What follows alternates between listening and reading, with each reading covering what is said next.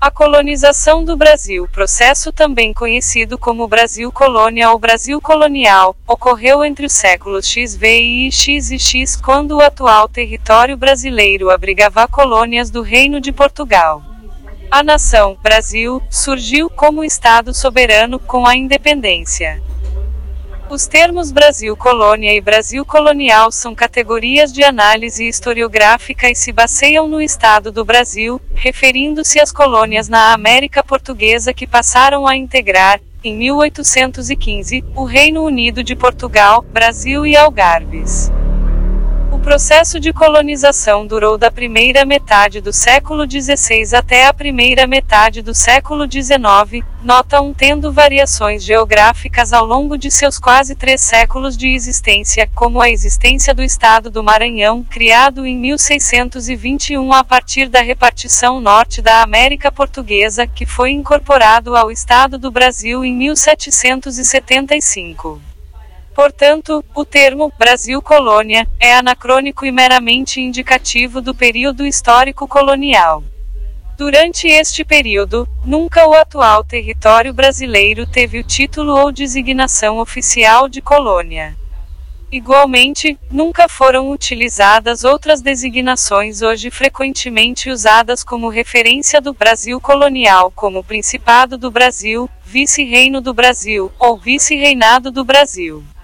Durante o processo de colonização, o atual Brasil teve apenas duas designações oficiais: Estado do Brasil e Reino do Brasil. Antes de 1500, ano da chegada dos europeus, o território que hoje é chamado de Brasil era habitado por indígenas.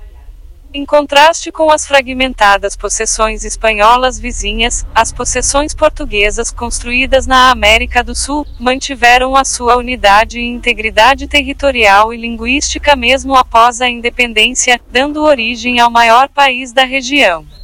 A grandeza do atual território brasileiro, construída desde o período colonial, foi resultado da interiorização da metrópole portuguesa no território sul-americano, especialmente após o descobrimento de ouro nos sertões. 1. A economia do período colonial brasileiro foi caracterizada pelo tripé monocultura, latifúndio e mão de obra escrava, e, apesar das grandes diferenças regionais, manteve-se, no período colonial, a unidade linguística tendo se formado, nessa época, o povo brasileiro, junção e miscigenação de europeus, africanos e indígenas do Brasil, formando uma cultura autóctone característica. História mais informações: História do Brasil, Descobrimento do Brasil, Exploração do pau-brasil, Capitanias do Brasil e Ciclo do Açúcar. O Descobrimento da América, 1492, e o Tratado de Tordesilhas.